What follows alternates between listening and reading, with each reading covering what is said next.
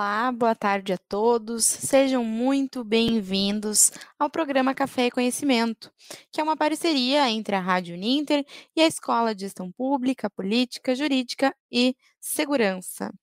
Hoje, nossa convidada especial é a professora Carolina Matos Roeder. Ela é doutora em Ciência Política e é professora aqui da Uninter também, dos cursos de Ciência Política, de Relações Internacionais.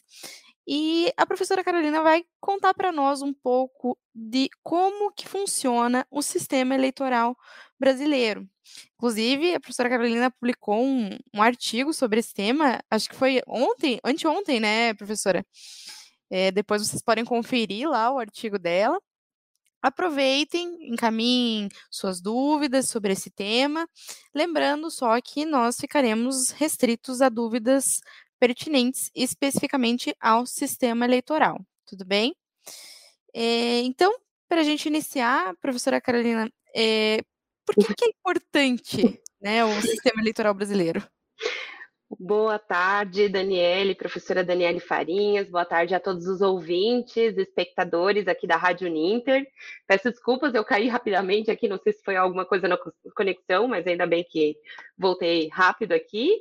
É, gostaria de agradecer o convite da professora Daniele eh, para estar aqui no Café e Conhecimento, esse programa tão bacana que traz tantas dicas boas aí para os nossos estudantes.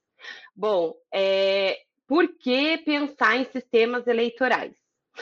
É, bom, porque, em primeiro lugar, o que, que são os sistemas eleitorais? Os sistemas eleitorais são as regras pelas quais as pessoas, os eleitores, né, eles vão ter à disposição ali para as eleições. Então, os eleitores, eles vão passar por determinadas regras, é, eles vão ter algumas regras à disposição ali para poder fazer o seu voto, né? Ter o seu voto e transformar esse voto em cadeira para então aqueles candidatos. Então nós estamos em período eleitoral, né? É, e é muito importante que a gente que o eleitor saiba um pouco mais sobre essas regras, né? Então é bem importante que entenda o que são os sistemas eleitorais para que faça, né? Para que tome o seu voto então da melhor forma possível.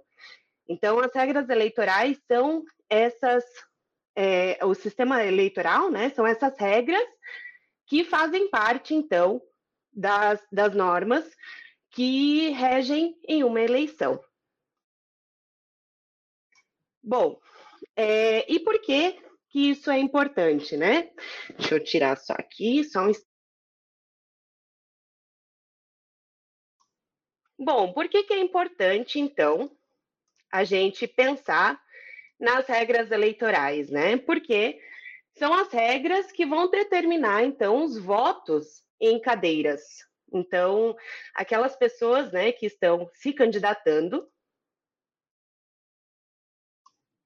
que estão se candidatando, elas vão ter algumas regras ali que vão fazer parte, então, é, dessas que, desculpa, perdão, é, os candidatos eles vão ter à disposição essas regras e então é por isso que é importante que haja então esse entendimento sobre essas regras eleitorais, sobre os sistemas eleitorais. Desculpa, professora Dani, eu me perdi aqui um pouco no meu roteiro, então eu vou voltar Imagina, aqui. Pode, fica tranquila, se quiser voltar, porque eu acho que eu não tinha visto que a conexão caiu, mas fica tranquila se quiser retomar ali. Até eu ia falar no início, acabei esquecendo. Realmente, né? Falta menos de um mês para as eleições. É, a semana passada eu estive conversando com alguns colegas e a gente percebeu que muita gente não tem definido ainda todos os candidatos. A maioria das pessoas Exatamente. já definiu em, em, qual presidente vai votar, mas não definiu nos demais, né? E também é tão importante, né? Os outros cargos que a gente precisa escolher, né? Que a gente precisa exercer o nosso direito de voto. Então, acho que para quem está participando desse programa hoje é uma excelente oportunidade de entender um pouco mais sobre como funciona e que pode auxiliar, inclusive, na escolha dos, dos candidatos, né? Exatamente. Então, é, é, a gente tem hoje, né, um debate, e isso já tem um tempo, já desde junho de 2013, a gente tem um debate sobre a representação política, né? De como as pessoas não se sentem representadas né, nas eleições e não se sentem representadas hoje é, com os deputados federais que a gente tem, com a classe política que a gente tem hoje, né? E, sem dúvida, os sistemas eleitorais são bem importantes também nisso.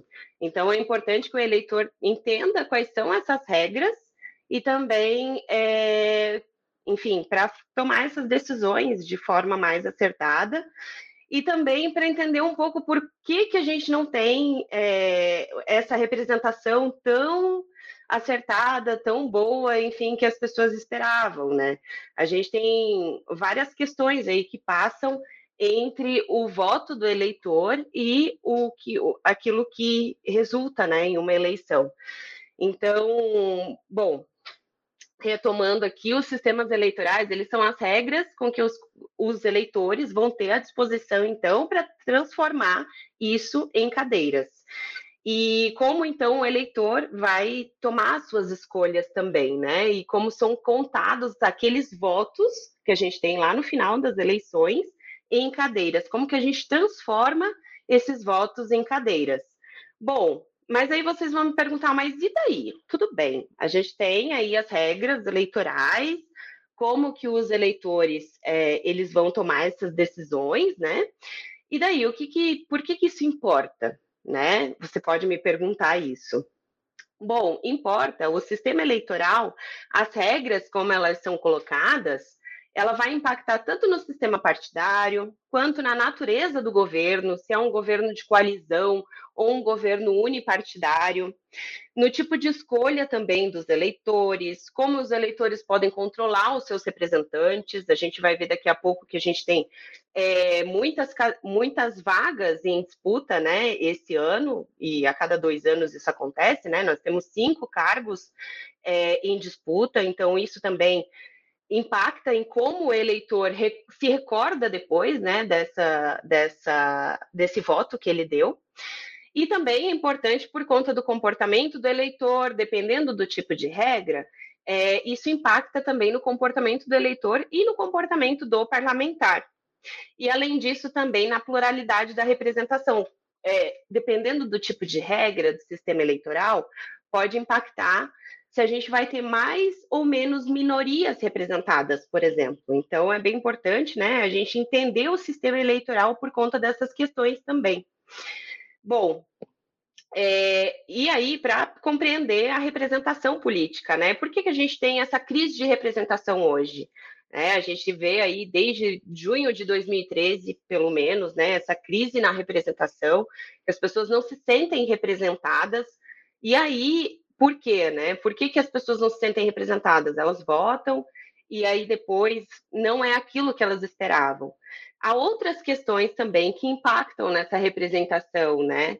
Então, é, além das regras eleitorais, do sistema eleitoral, como a gente vai ver daqui a pouco, é, outras questões também impactam, como quem pode votar, quem pode se candidatar, se o voto é facultativo ou obrigatório, é, se há acesso no financiamento, com quem que tem acesso a financiamento, a financiamento público, ao financiamento privado, o autofinanciamento, enfim, há várias questões que impactam é, na, nessa representação, né? Então, bom, a pessoa está votando ali, mas quem está entrando não, né, não é necessariamente, não está necessariamente representando. Bom, é porque há várias coisas entre o voto e aquele mandato né, político. E aí eu vou tratar aqui sobre sistemas eleitorais especificamente, e aí vou falar dos dois sistemas que a gente tem hoje nas eleições brasileiras. Primeiro, a eleição majoritária e depois a eleição proporcional. E aí, qualquer coisa, você me interrompe aí, tá, professora Daniele? É, bom, em primeiro lugar, nós temos então cinco é, vagas em disputa hoje aqui no Brasil: presidente da República, governo, governo do Estado, Senado, deputado federal e deputado estadual. Bom, para as candidaturas, para elegermos de, presidente da República, governo de Estado e senador, a gente é, passa pelo sistema majoritário. Já deputado federal e deputado estadual, e também os vereadores, né, se a gente for considerar as eleições daqui a dois anos, é, é o sistema de representação proporcional, tá? É, bom, primeiro vou então para o nosso sistema majoritário, e aí qualquer dúvida que vocês tiverem, vocês mandem aí no chat, tá? É, bom, o sistema majoritário é aquele sistema eleitoral em que aquele que tiver mais votos ganha, tá? Aquele, então, a, o candidato que tiver maior votação ganha. O sistema ele pode ser de maioria simples ou maioria absoluta. Maioria simples é o que a gente tem no Senado, em cidades também com menos de 200 mil habitantes, tá? É, é, a maioria simples é o seguinte: aquele que tiver a maior quantidade de votos ganha. Não precisa ter 50% mais um. 50% mais um é, o, é o, a maioria absoluta, né?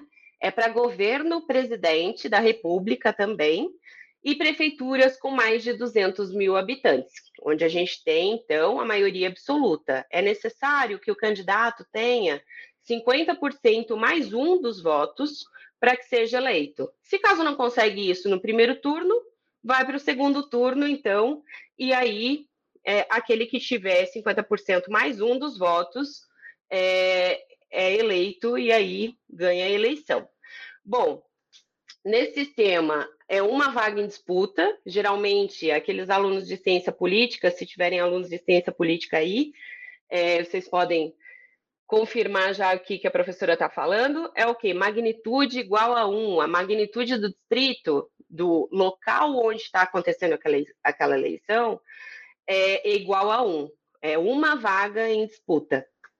E aí, é, esse, esse sistema, o sistema majoritário, ele tem um caráter mais ligado ao território, tá?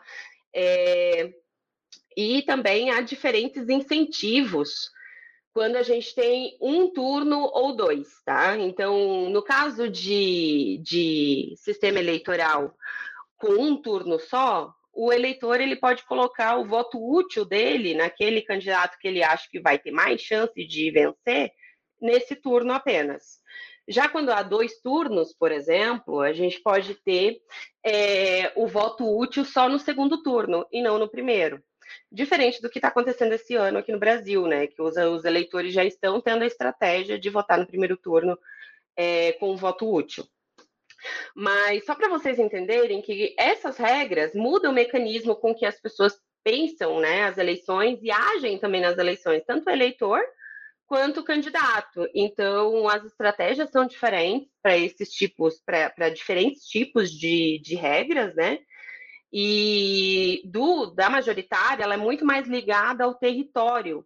Então, na eleição para prefeito, por exemplo, é muito mais ligado ao território e também em outros países, como no Reino Unido, o parlamento, o, congresso, o parlamento, a Câmara Baixa deles, é por eleição majoritária. Então, os distritos são pequenos e aí se elege um do distrito.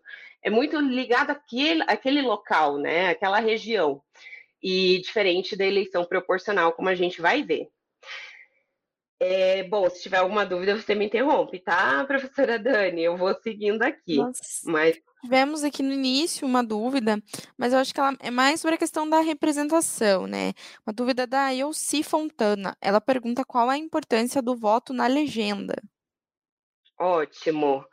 A gente vai chegar agora na eleição proporcional. Eu vou colocar a pergunta da nossa querida estudante Elci junto com a explicação proporcional, que é bem pertinente e diz respeito a esse tipo de sistema eleitoral. Bom, o sistema proporcional, é, ele se difere, é, sobretudo, é, sobre quem que, que, que que está à frente, não é o, mais o candidato. No sistema majoritário, é muito focado no candidato. Já o sistema proporcional é o partido. Por quê? Porque o sistema proporcional, quem recebe os votos é o partido e o candidato. Tem a possibilidade do voto em legenda, que vai direto para o partido e do voto também no candidato. No caso, aqui no Brasil, a gente tem o sistema de lista aberta. Bom, esse sistema ele é utilizado para deputado federal, deputado estadual e também vereadores. É, e aqueles partidos, é, eles recebem as vagas, os partidos políticos, proporcionalmente aos votos recebidos. Então, o partido teve 16% de votos do total, ele vai receber aproximadamente 16% das vagas, tá? O sistema proporcional, ele pode ser de lista aberta, lista fechada, lista flexível. Há vários tipos de sistemas eleitorais, né? De, de configurações dentro desse sistema proporcional e do sistema majoritário e do sistema misto. Então, é, no, no, nosso caso aqui brasileiro, que é o, no, o foco da nossa conversa hoje, o sistema proporcional ele é de lista aberta. O que, que isso quer dizer?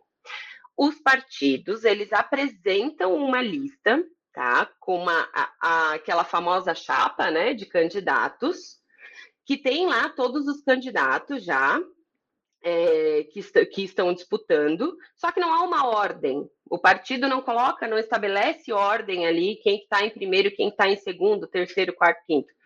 Quem vai estabelecer essa ordem é o eleitor a partir do seu voto. É... Bom, o eleitor vai votar, então, em um candidato dessa lista, e há mais de uma vaga em disputa. Diferente do sistema majoritário, em que há uma vaga em disputa, aqui são, são mais de duas vagas. Então, por isso que é proporcional, né? Que há mais vagas em disputa e há, então, essa, essa distribuição proporcional à quantidade de votos recebida pelo partido. Bom, eu vou colocar aqui um caso hipotético para vocês entenderem como a gente transforma os votos em cadeiras, tá? É... A Alcione me fez uma pergunta aqui, eu estou um pouco de olho no chat, um pouco de olho aqui na, no meu roteiro. Alcione, não sou filiada não a nenhum partido. Mas não tem problema de alunos serem, inclusive, acho que é uma boa forma de dos cientistas políticos estarem né, em partidos políticos. Eu acho que é um bom meio de de profissionalizar também os partidos políticos, que é algo que a gente precisa aqui no Brasil, né? É, bom, eu já vou colocar aqui também as outras dúvidas, mas eu vou primeiro só colocar uma simulação aqui. E aí, se vocês, se tiver confuso, vocês me digam aí no chat que eu repito, tá? Mas, bom, vamos lá. Os partidos, então, eles lançam no sistema proporcional para deputado federal e deputado estadual, tá? Nesse ano. Eles lançaram lá é, em uma lista, tá? Uma lista de candidatos, e aí cada eleitor vai é, votar em um candidato, certo? Ok. No final das eleições, como que a gente vai transformar essas, é, essas, todos esses votos, né, em cadeiras? Como que a gente vai saber quem que venceu as eleições? Bom, vamos lá colocar um exemplo em um local, um determinado local, um estado, por exemplo, mas um estado muito pequeno, né? Onde tem 10 mil votos válidos, tá? E na unidade federativa Y. E também 10 cadeiras é, de deputado federal, tá? Em disputa. Bom, primeiro passo que a pessoa tem que fazer. A pessoa, geralmente, é quem trabalha em partido ou candidato, eles super entendem essas essas regras, porque os partidos e candidatos precisam pensar estratégias a partir dessas regras também, né? E, enfim, o, o eleitor é importante que o eleitor saiba também, né? Porque, é, enfim, faz parte da própria cidadania, né? Política. Bom, primeiro lugar, então, calcular o quociente eleitoral. O que, que é o quociente eleitoral?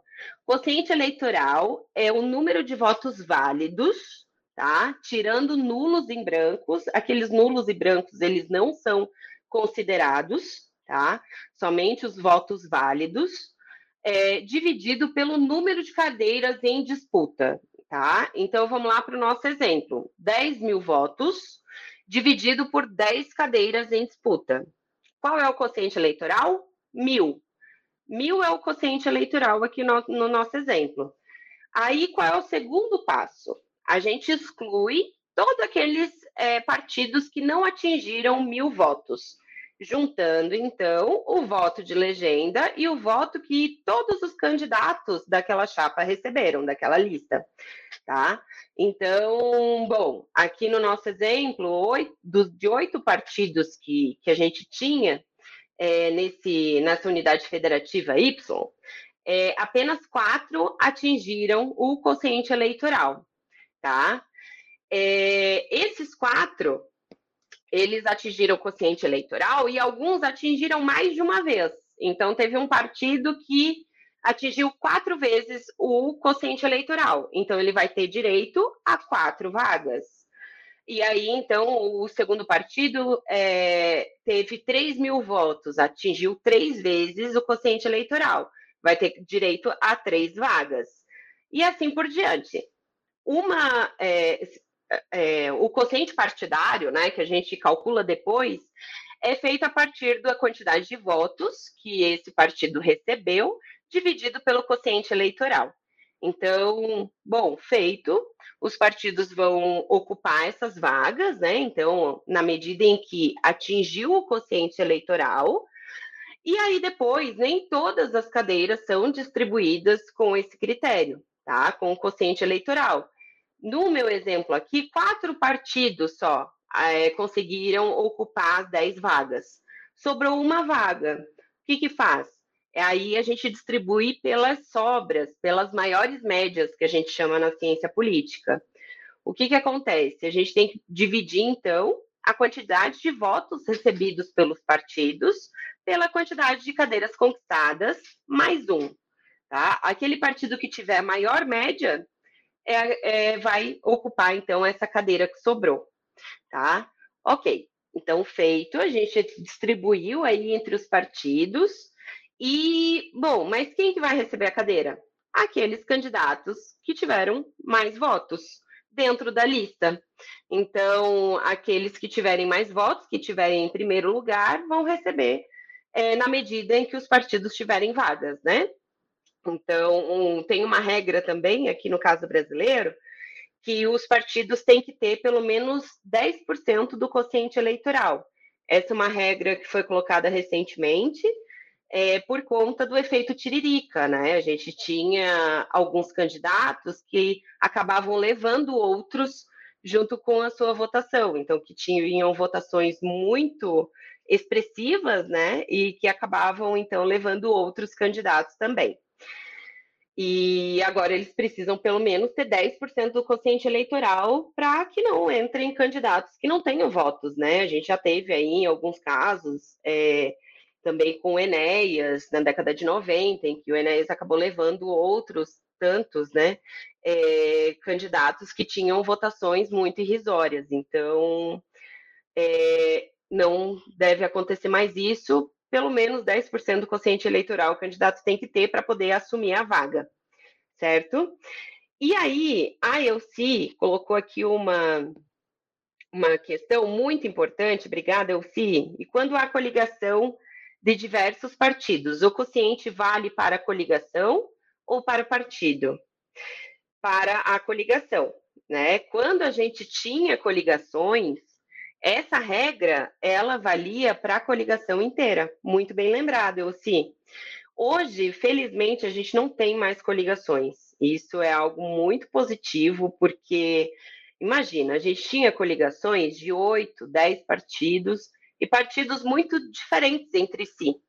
E aí, o que, que acontecia? Às vezes o eleitor votava num partido de direita e elegia um candidato do partido de esquerda, porque fazia parte da coligação e toda essa conta era feita em conjunto na coligação. Então, é, foi uma vitória bastante grande, bem considerável, o fim das coligações, porque era um, um o principal fator de distorção e de que criava essa crise de representação que a gente vê hoje, né? E há algum tempo. Então, Claro, há outras questões também, como financiamento desigual, enfim, há muitas outras questões, mas as coligações elas faziam com que houvesse uma distorção muito grande, porque você acabava tendo vários candidatos ali, né? E, e também isso auxiliava na, na, nos partidos muito pequenos, eles acabavam tendo sobrevida por pegar carona com os partidos maiores, né? E aí a fragmentação partidária é, chegou onde chegou com 35 partidos no nosso sistema partidário. É, posso responder aqui o Felipe, Dani? Ou Claro, pode sim, acho que é pertinente, né? Referente ao que, ao que a professora estava falando agora, então pode responder.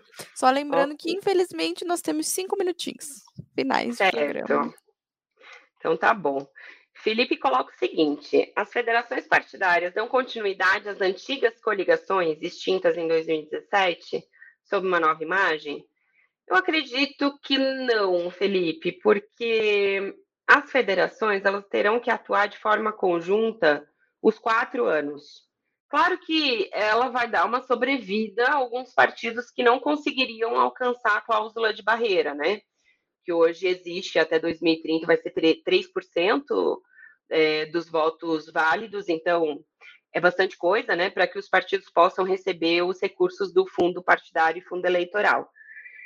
É, só que ainda assim, eles é muito diferente, porque eles vão ter que atuar de forma absolutamente conjunta, tanto no, no legislativo, é, em todos os níveis, e aí eles atuam como partido também de forma unificada.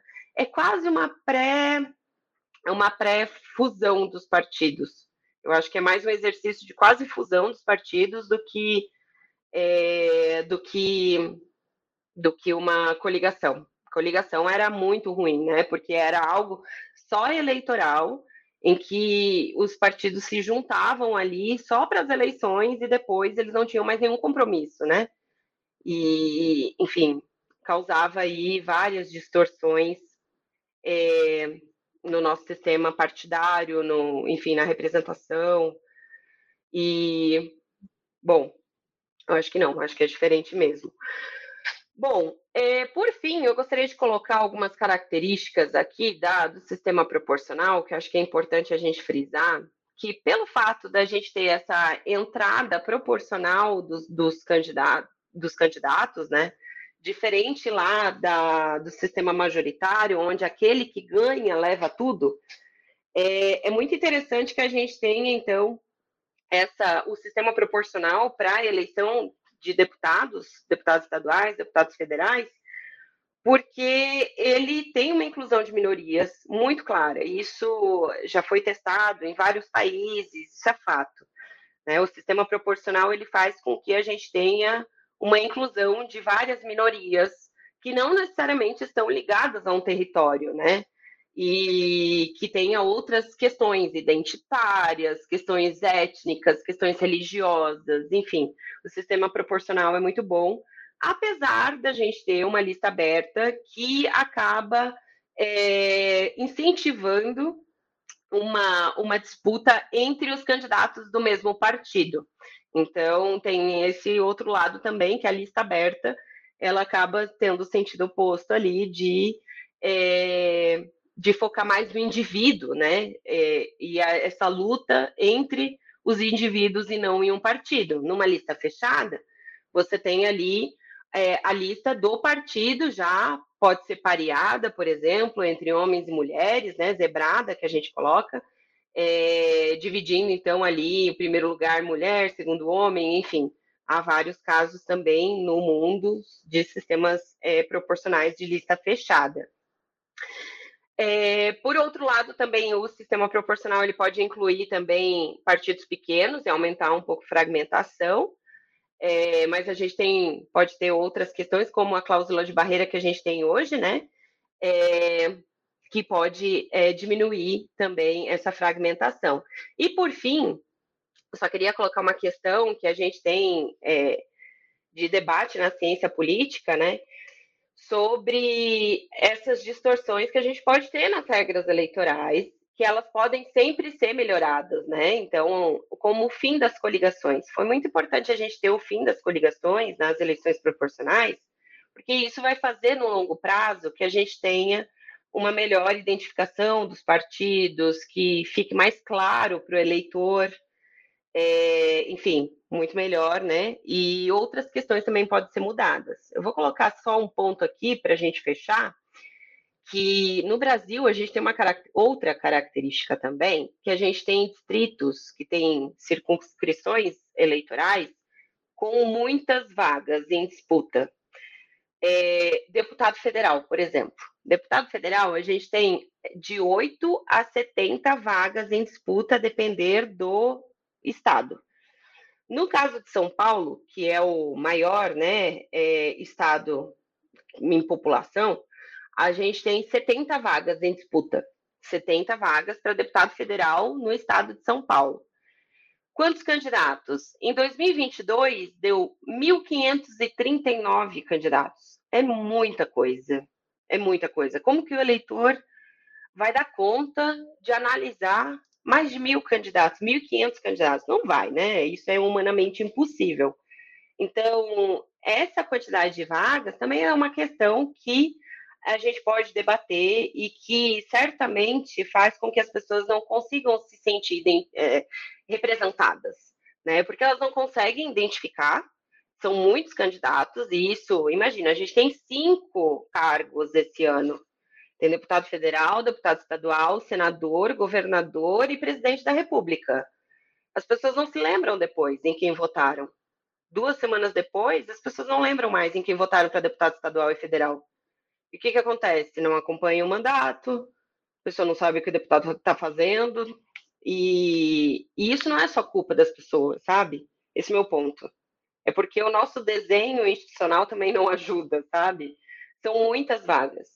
Se a gente tivesse, por exemplo, é, recortes, né? Vamos recortar o estado de São Paulo em distritos menores, onde há um número menor de, de candidatos ali é, se candidatando em disputa, né?